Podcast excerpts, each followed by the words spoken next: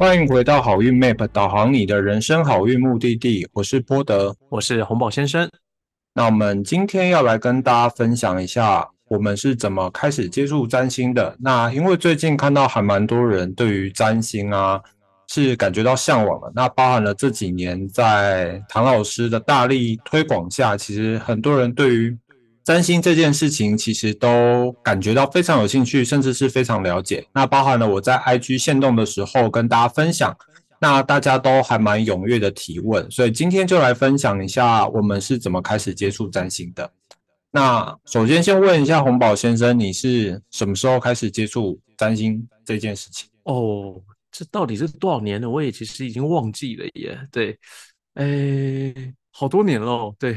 那你在接触占星的时候，是先接触现代占星，还是古典占星，还是直接就接触古典占星？我我一开始就直接占，呃，就直接接触了古典占星。对你不如问我说，我到底接触了多少年？我觉得我不如讲一讲，我到底为什么想要接触占星好了。那你为什么想接触占星？我自己 Q 的。呃 我一开始是先做那个。你知道我是先从东方命理起家的嘛？嗯，对我从姓名学啊，那然后从呃六壬，你有听过六壬神课吗？嗯，有大概听过。六壬神课就是中国历史上最厉害的占卜哦，不是易经哦，易经王卦吗？不不不不，文王卦就是文王卦，它是梅花易数、文王卦、金钱卦，这是同一类东西，它不是最厉害的，最厉害的就叫做六壬神课。那个宋朝的皇帝啊，徽宗啊、文宗啊、仁宗啊，都会用这一套。对，那著名的烧饼歌啊，也是根据这一套这样出来的。嗯，那基本上，呃，我学的是东方，所以是从姓名学、从六壬神课、从奇门遁甲开始。可是我一开始最先用那个姓名学的时候，就觉得说，诶，姓名也在讲呃大格局，讲大格局的时候。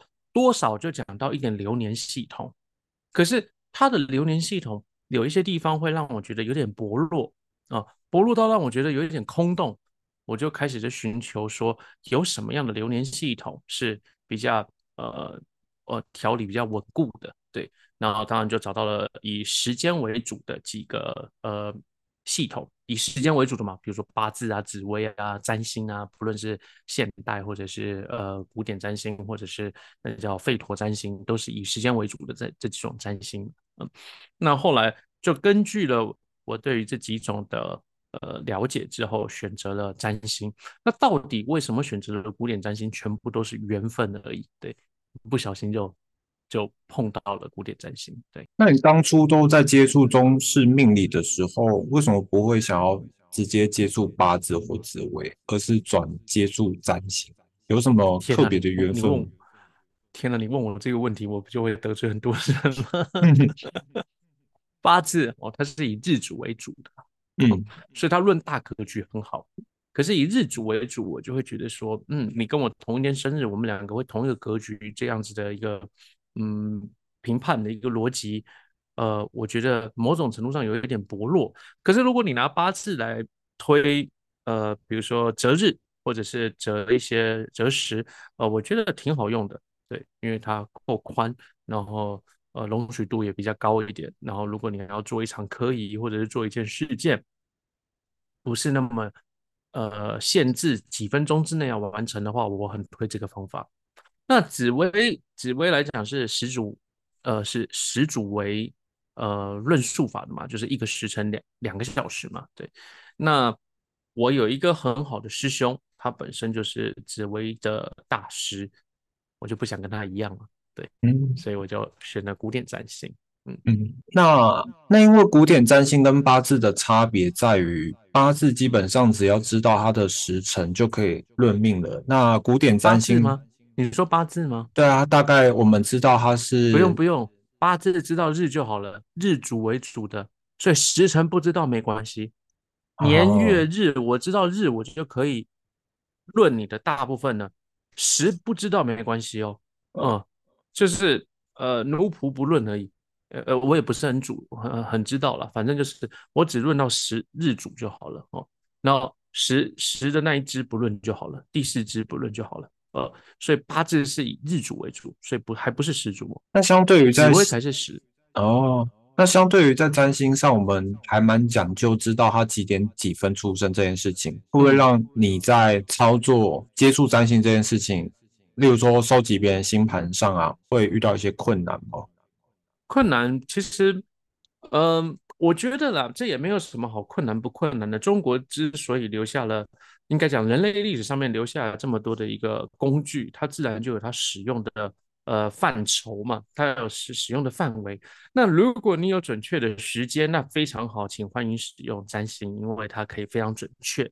它不只是时间的四分钟一盘，这个时间非常的抓的精确，又有经纬度的一个校正，所以你抬头看天上的星空，这一定会是你你出生的那一个时间天上的那个星空展示的一个样貌嘛？不可能跟别人别的地区的血同一个星空，除非他跟你是出生同一个地区嘛。对，可是如果你没有这么精确的时间的话，可是你大概知道你的时辰，那我觉得指挥就很适合你啦。对，不要不要在一件事情上面打死嘛，对不对？你明明就想要算命，可是你就是没有准确时间，你为什么只能选用这个工具？嗯，你别的工具不行吗？可以，那这个时候你只需要去换一个老师，或者是这个老师他会不会找我？我不会，我可以帮你推荐给我刚讲的我那个紫薇的师兄嘛，对不对？那他就可以解决你这个问题了。对，那你要说到八字的话，因为现代人，呃，就年轻一辈的啦，哦，你要日主这日主出错，我觉得太困难了啦。现在，因为很多人在接触占星的时候啊，多半都是因为工作出问题，或者是。感情出问题的时候，他们会想要去占星看占星了。那像我在国小的时候，就那时候我住三重旁边有一个麦当，呃，就是住三重，然后常去的那间麦当劳旁边有一个书局。那有时候去买麦当劳的时候啊，我就去旁边书局逛一逛。那我就去逛里面的书店，我就去翻那种类似星座书。那我就去翻星座书里面想讲像狮子座个性是什么。那那时候就会发现说，哎，狮子座个性跟我个性蛮吻合的。那我就对于星座这件事情感觉到非常有兴趣。那很多人也都是因为可能像想要了解喜欢的人的个性是什么，或者是啊老板的个性是什么。那你有曾经因为感情或工作的关系而接触？就是翻书吗？是不是？你说翻书吗？其实说说真的，有因为特别喜欢的人而去翻过一点点书了，有了。那加上我本身是外文系嘛，那我们都要读那个呃，philosophy，呃，那个叫什么？mythology，mythology 叫 神话，神话，呃，神话学是那一趴。哦，对，哦，那。神话那一趴就会有很多，就是这些天上的星斗啊，哦，那它为什么会放到天上去？它会成为这些新的一些呃原始设定的一些故事在里面，那就觉得很有趣，然后就会稍微看一下。可是其实并没有特别把它呃套在一个人的呃个性，就是个性上面对。然后除非真的遇到了时候想要去了解的时候，才稍微去翻一下。可是我其实并没有真的。那么认真在使用它，所以你在学占星学，开始对它有兴趣之后，想要学是直接就找老师学吗？还是是看学？对，直接就找老师学。对，那你在学习过程有经历过什么吗？特别的事情？有经历过什么？就是很痛，我我应该盘啊，或者是什么的 啊？就是像很多人可能看不懂盘，会觉得那些符号到底在干嘛？我是不知道怎么解释。你有遇过？我就是一张，我就是一张白纸来的，所以我非常的痛苦，因为呃，符号看不懂，盘看不懂，通通看不懂。那非常多的同学，你呃，可能因为我的老师们都算有名了，你所知道的两位老师可能都算有名，对。那所以来的学生，要么就是已经在外面学过了，要么就是呃，根本就是已经是外面的老师了，然后只是在回来进修。所以他们有的时候不小心就会。讲的很开心，然后就往很深的地方去了。我就对，就嗯，好哦，嗯，好哦。那有因为这样就激发更想要学好的心情吗？因为感觉你也是那种看到别人更强，你也会想要更强的那种人。没有，那时候就只能放空自己而已了。对，因为我跟你讲，占星有一定的门槛，它非常的有趣，就是你有非常多的基础知识。这些知识你就是必须要不断的累积滴水穿石的功夫，一点一点的去累积它，成为你的底蕴之后，你才可以啪的一下就是贯穿很多东西。在这之前，一点点多余的衍生等等的，我认为都会超过一个初学者他可能呃会可以接受的呃负担。对，为什么？因为他可能就是还不到那个能力。那你还记得你当初在学占星的时候，虽然你可能刚开始你觉得自己是小白，那你有觉得你当时学完占星开始了解那些星盘，你最想解读的地方是哪一块？工作还是感情？就想要从星盘当中找出为什么我出生之后遇到了这些事情的原因吗？本命吧。对，你想从本命，你最在乎是什么？像有些人可能想看本命，他想看的是感情；有些人想看的工作。看你当初在学的时候，你觉得什么东西最吸引你？哪一个主？这两件事，这两个这两个主题都很吸引我。对，因为我那个时候其实正在呃珠宝鉴定。嗯，对。那其实我那个时候已经准备升珠宝鉴定师了，就是讲师。那其实从珠宝鉴定师升到珠宝鉴定讲师，是一个对于一个珠宝鉴定师而言是一个很大的坎。对，成为一个珠宝鉴定师没什么了不起。对，可是要成为一个珠宝鉴定讲师，有一点辛苦。对，说真的啊，那呃，在成为珠宝鉴定讲师的时候，可是我那时候开始接触了命理，然后发现命理也很有趣。到底是不是应该要？专心一致的做好珠宝就好了，还是应该要斜杠进入命理这件事情？其实我的确有有动摇过，对，为了这件事情。那可是我那时候也有一些感情上面的事情，想说要了解一下流年上面是怎么样跑的，所以也有因此而看一下呃流年在对于感情这件事情。那你现在还记得当初看到之后，你觉得印象最深刻、最惊讶，想说，哎，为什么星盘？那么明确的点出这个问题，有那种感觉吗？哦，有有，应该可是，呃，职业好了吧？对，应该这样讲。呃，你看，我是一个主播鉴定师，我现在做命理。对，我在三十岁以前的时候，我是打死不想接触当法师这一件事情。呃，你可能没听我讲过这一段故事吧？对不对？没有。哦，我完完全全不想。嗯，法师哦，一点都不像。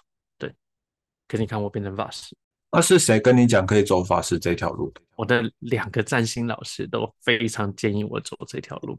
他是直接指明说要走法师，还是叫你走十二宫的事情？走这一条路之后，偏凶的、偏直觉性、偏五行，对。然后到最后有了法师的选项的两个老师都说走法师不错。就是算误打误撞，灵感来的。我们都认识的这一位老师啊，他直接跟我讲说，叫我不用去解盘的啦。对我们，他说我这个天赋不足，努努力也不够，脑袋也记不清楚的人哦，还是不要做这一辈这个比较好，好好的去做法师。所以法师这条路的那个解析，目前来说对你是印象最深刻的。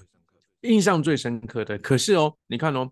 即便如此，我还是坚持到现在哦。所以我们要，我们今天想要讨论的是成为占星的这一整个呃心路历程嘛，对不对？嗯。这里面我就会想要提，就会想要提到的，就是即便我的老师觉得我可能没有那么好的天分，对，可是我依然坚持到现在，只有很多的小秘诀，我觉得等一下可以慢慢来分享。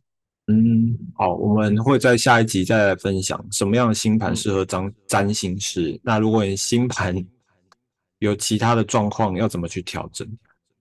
好，所以你目前对于你职业上是觉得最印象深刻的。因为我当时是先看书，如果有接触现现代占星的人，可能会知道那个苏汤姆斯金，你有看过那本书吗？没有，没有。呃，那本书好像。唐老师还蛮推荐看的，那它是现代占星系统哦，它名字叫当代占星研究。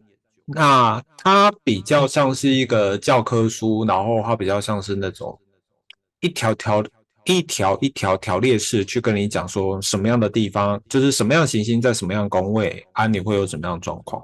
天哪，那怎么背得完呢？哦，我那时候就慢慢看，慢慢看，慢慢看。可是占星这种东西，就是任何神秘学这种东西啊，其实你想要边看书边学，其实还蛮困难的。你一定要去实战的去应用，你才有办法去熟悉。不然你看完，就说你看完前一百页，你在看后一百页的时候，你前面一百页的东西又忘掉。那我当时在看书，印象最深刻的地方就是那个。土星在三宫的地方，啊，那时候他就写说什么？因为三宫他们在现现代占星的时候，他就定义为说是求学阶段。那土星它本身代表压压力跟责任嘛，那他就写说可能是在求学阶段的过程比较艰辛，比较辛苦。就是国中的时候去住宿学校，然后我觉得那段时间让我的性格变得很压抑，很不开心。我就想说，诶，所以土星在这边。感觉好像是命命中注定让我可能求学阶段遇到一些麻烦或困难，所以这是我当时在接触占星书籍的时候看到，我会觉得哎，让我印象深刻，觉得哎，跟我的生活状况有一些相似的地方。因为不是每个人求学阶段都不开心嘛，所以我觉得会持续接触占星，也一定是因为我们在接触占星的时候有一些感触，觉得非常神奇、非常准的地方。那你在后续，因为接触占星，它像是打开了大门嘛。啊，像我们都你找过两位老师，那我在占星上面，我也这样算来，我也算是找到第三位老师，才真正确定好我后面占星的方向。那这样一路走来，经历这些占星啊。你有没有在这个过程当中有什么其他，例如说流年的验证或者是什么，觉得很有趣的验证在自己身上我都忘了啦。对，验证证在客人身上我可能比较有印象。比如说他来算的时候，流年可能过了三个月了或者四个月了，甚至过后三四个月，这时候来算，那他就会很犹豫，说他到底要不要花钱算一个可能还剩下七八个月的流年，剩下七八个月他到底该算还是不该算呢？我就会讲说。不如这样子吧，有的可有的可能剩半年哦。我说不如这样子吧，呃，你也没给我算过，那你就当做验证，看我到底有没有讲中。因为流年都过了一半了，基本上你该发生的事情，或者你心中想要做的事情，你心里面应该都已经下了决定了。那你你以前不认识我，不如趁这次机会来好好验证一下这个流年盘到底有没有讲中你。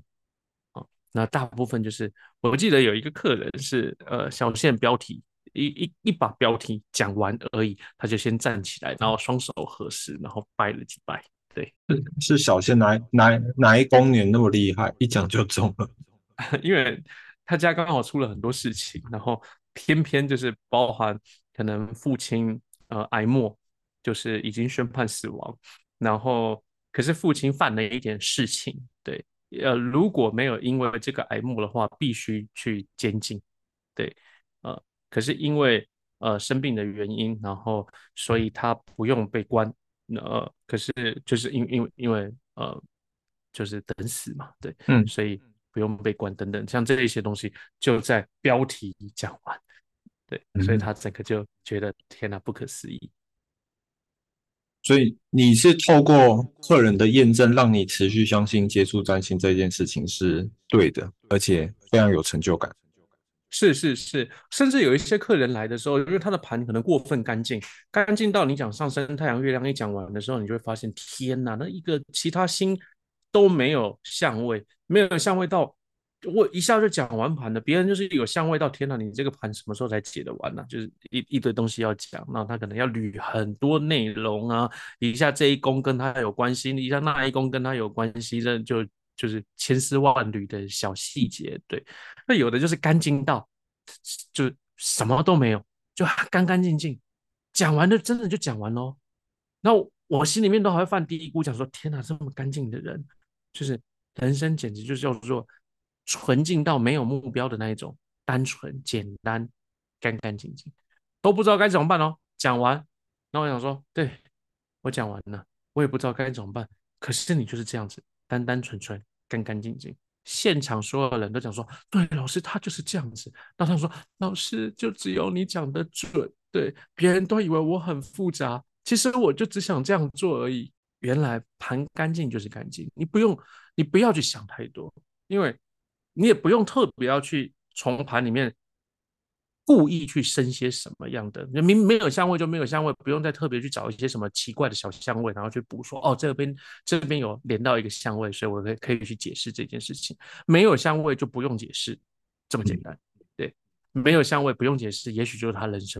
我之前也解过那种一打开星盘，然后就发现全部的行星都在同一个宫位，我想说这星盘要怎么讲，就讲那个宫就 就结束了，是是是，就没事情了嘞。对你有没有发现，他就是这么单纯，他的所有心思都在那一个宫位、那一个星群当中，对，嗯，基本上就是在绕着那一件事情转。因为那个案例也比较特别，他就是当职业军人。那你可以想，职业军人其实他他的生活场景基本上就是在军中，然后他又当职业军人十年，就代表他也没有什么需要花其他心思去做其他事情的那种感觉。那当时收到那个心盘，我就想说。有时候反而太简单的心烦，反而不知道怎么讲。想说，就这一个工位，我要花这么久时间去讲？反而还要去找其他，比如说补一些流年的东西，跟他讨论一下。完全不用，完全不用。对我，你就记得我们把该讲的讲完，福典讲一讲，对不对？然后接下来月相讲一讲，什么讲一讲，然后体育学讲一讲。时间到，可以了。问他有没有意见有没有问题？交流一下，差不多了，差不多了。因为单纯本身不是一件错事，嗯，那就从这一些事件当中，我觉得建立了我很大的一个自信心，对，呃，信心的，对，因为明明会很担心，天哪，这个客人真的会这个样子吗？结果，嗯嗯，就就发现，就如同盘这样子。你有没有？还有就是，你有没有看到盘的时候，会觉得说奇怪，这个客，比如说我我之前有一个盘，就是那个盘呢。一看就天哪，这客人非常的漂亮，非常非常的漂亮。那可能还有一点淫淫荡淫乱。结果人走进来一看，就是一点都不像你那个盘检视的那个样子。然后就赶紧询问一下，就是呃，我就赶紧询问他出生时间等，发现我盘踢错了，就是你。用盘心中就已经勾勒出这个人长得大概样子啊、样貌啊什么的，那就人一走进来一看，哇，果然是的那种感觉。我觉得当占星师最担心的就是在解盘前一刻，你才发现你的时间是 key 错了。因为当占星师都要花时间去做事前准备嘛，我们要去厘清这个盘怎么走向，就我们花了老半天厘清的盘的走向，就人来了发现时间 key 错的话。很可怕，对，很可怕。那我那天就遇到一个讯息上跟我讲是一九八六年，然后他给我表单上面写一九八七年。那我在开始解盘的时候，我才发现，哎，这两个时间怎么不一样？所以我事前赶快问他说，哎，你这两个时间怎么会不一样？哪一个才是对的？还好最后是对的，不然我要再赶快花十分钟，赶快再看盘。哦，十分钟很快，我解一个盘四十分钟、五十分钟。你只剩十分钟，例如说，我可能跟他约十点，那我是九点五十分才发生发现说，哎，这两个时间怎么不一样？那我只能想办法在这十分钟内赶快把新的盘再看过一次。还好到最后是误会一场，不然我那个那个盘就只能硬着硬着头皮请他改天再重新看他另外一个时间的盘。我上次也是这样子啊，对啊，那客人来了，好吧，那你就坐着等我吧，请在旁边等半小时，我现场解。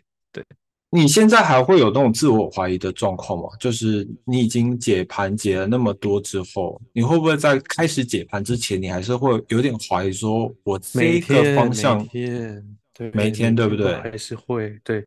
我觉得成为三星师之后，我就没有，我就没有停止怀疑过自己。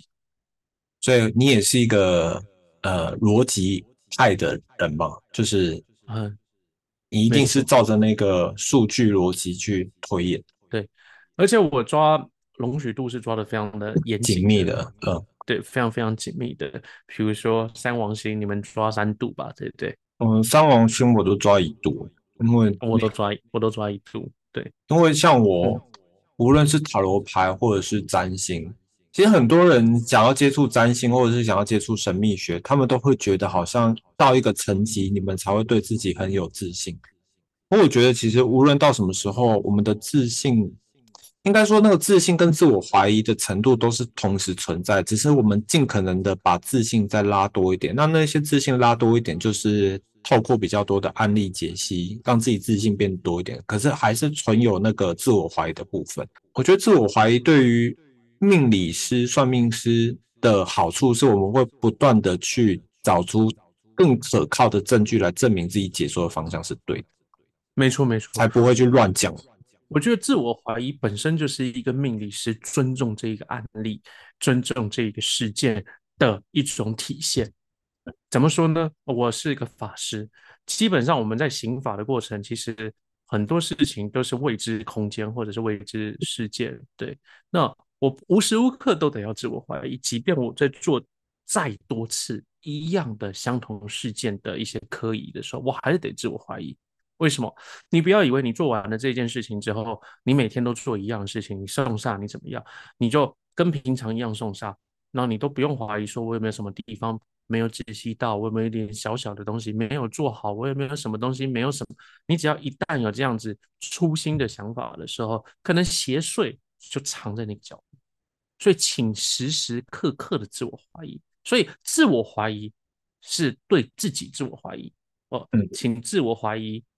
自己所做的所有事件来驱使我们，使事件尽可能的圆满。然后，自我怀疑的同时，请对你的客户表达了无比的自信。为什么？因为这是给他们安心的唯一来源。嗯，所以我觉得学学命理的人、占星的人，如果你哪一天不自我怀疑的时候，反而就有一点危险，因为你可能太。嗯，太太过自信了，觉得答案一定是对的，所以我们通常还是会留一些可能性，因为我们还是觉得是人一定都会有犯错的地方。没错，没错，我我非常认同这句话。那你有回去回推你接触占星那一年的流年发生什么事情？没有，没有，嗯，我会好奇是什么启发了你这么长的职业道路。我会走进命理，就是根本就是为了当做珠宝的一种话题性的东西嘛。因为当初想要学命理的时候，因为我的公司后面全部都是珠宝店嘛，然后很多珠宝店老板我们都很熟，然后常聊天啊什么的，几乎每一个熟的老板都建议我去学一点命理。命中欠火带红宝石，命中欠水带蓝宝石等等的这种讲法，对。那其实我们在古典占星里面也有知道，说每一个行星它所代表的呃宝石是什么啊？说它所能够代表的这些东西。那尤其在印度占星当中，在哪一只手指头佩戴哪一颗宝石，这都是有严严谨的一个。佩戴须知的，对它甚至有相关的魔法可以提升它的运势等等的，对，所以我个人觉得这个东西是非常好用的话题性，所以我那个时候就同时在学。那你现在会用星座破题吗？例如说你是狮子座，所以你应该带红色的衣服，穿红色的东西吗？会吗？没有，不不是不是这样用哎，不是这样用。你像哦，那你星座会怎么去活用当一个话题？呃，基本上呃。有两个角度去，你说的是，如果以星座来讲的话，我会看他这一个人的整体那个关键星。他如果他今天你只是一个聚会，你没有要看他的星盘，只是想要闲聊，打开一个话题，你通常会怎么用占星破口上升吧？上升，我问他你上升是什么？对，可能上升，然后看上升主，然后适合什么这样子而已。对，那你觉得你猜上升猜得准吗？啊，我我猜不准，猜不准。对我还没到那么厉害，你猜准吗？有一些人如果一宫蛮明显的，还蛮好猜的啊。如果一宫，那你你讲这样子不是那 那我也会我也可以这样讲啊。有一些人那样很好猜的，那我也猜很准啊。对啊，有一些人还蛮好猜的，还有一些人真的是猜不透。对，有一些人真猜不透啊。对啊，可是那种让人很猜不透的，我一律都讲说上升天平哦。嗯，好，那你这样总结下来。你觉得你的从接触占星到现在一直在帮人家职业的这个占星路程，因为觉得有什么特别的体悟吗？不同阶段，我一开始兢兢业业的吧，对，刚开始技术没那么好嘛，对，呃，我甚至有用过十二宫，每一宫照轮着这样子去下去降，就是流水账一般交代过每一宫的样貌的方式解过盘。就是想着试着不不计较时间，就是想要把每一宫交代的清清楚楚，对。然后后来改到现在没有，我们就针对上升太阳、月亮哦。那我也没有特别在想要知道你你想要知道的什么主题，除非你有特别问我，就会特别看。你没有特别问我，甚至不会主动问你，因为再加上服务店，原则上主题也就这一些。对，然后你如果特别也要看一些什么主题了，通常流年上面就会显示出来了，啊，所以就会配在流年的时候来讲。那我也。应该怎么说呢？在这个过程当中，就会慢慢的变成讲说，因为当客人来问的时候，如果他有特别在强调什么主题的时候，基本上就是可能那那一个区域可能有一些呃没那么顺等等的时候，我就会做了不是占星师该做的事情，就是比如说你应该要持平的跟他讲这样子怎么样啊，或者或者是选择了这样子会有什么样的结果啊。等等的哦，没有，我都会很鸡婆的多看一点啊，什么什么的。对，那我个人觉得不是那么的好了，可是还是还是选择这么做的，反而没有，反而不会那么轻松，嗯，反而就是看到一些特例的特殊的盘，还会想说有没有得解，嗯，对，可能成成绩不够吧。那我很好奇，就是一样是占星师。你有什么样的主题是你不好意思去讲的？就是看到了但不好意思直接提的。比如说有些人可能是有小三或者是怎么样，你是不好意思去提的，有吗？我看他来的，我看他跟谁来。对，如果一个人，因为他一个人来，我什么都讲，什么都讲。对我什么都讲。对我曾经有一个客户，嗯，他是一个医师，我直接。当着他的面讲说，你人生只在乎两件事情，钱跟性。讲完的时候，他整个他整个傻眼。他讲说：“天哪，你是第一个这么讲的老师，没有人敢这样讲我。”我说：“可是你你自己说。”他说：“我服了。”对，他就这样讲。还要你，你也一定看得懂啊。嗯，有时候看得懂，但不好意思讲。可是他是全部新群全部都都落在这上面，除此之外再也没有别的东西了。那不就这两件事情？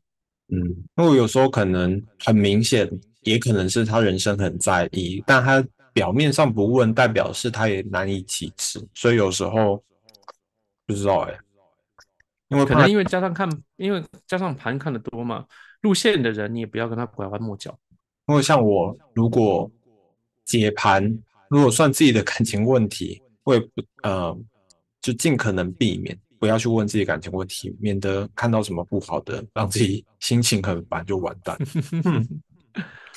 嗯，好，那因为我们今天这一集讲的是接触占星嘛，那我相信还是很多人对于这个职业或者是这个领域好奇。那最后问你，你觉得三个月有没有办法成为一个占星师？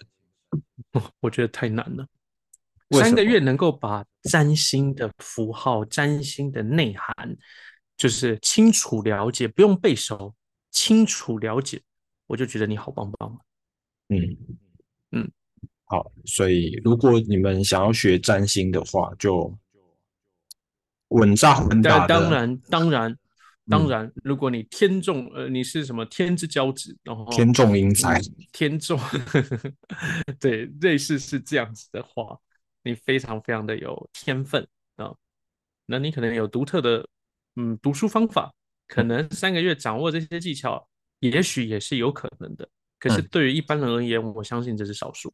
嗯，好，对，最起码我不是，我不是这样子的天才。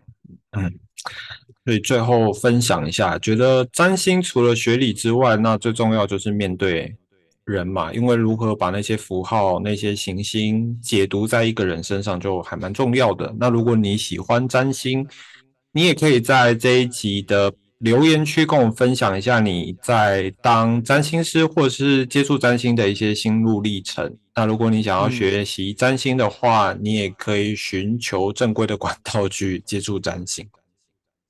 没错，没错，我觉得占星老师非常的多了。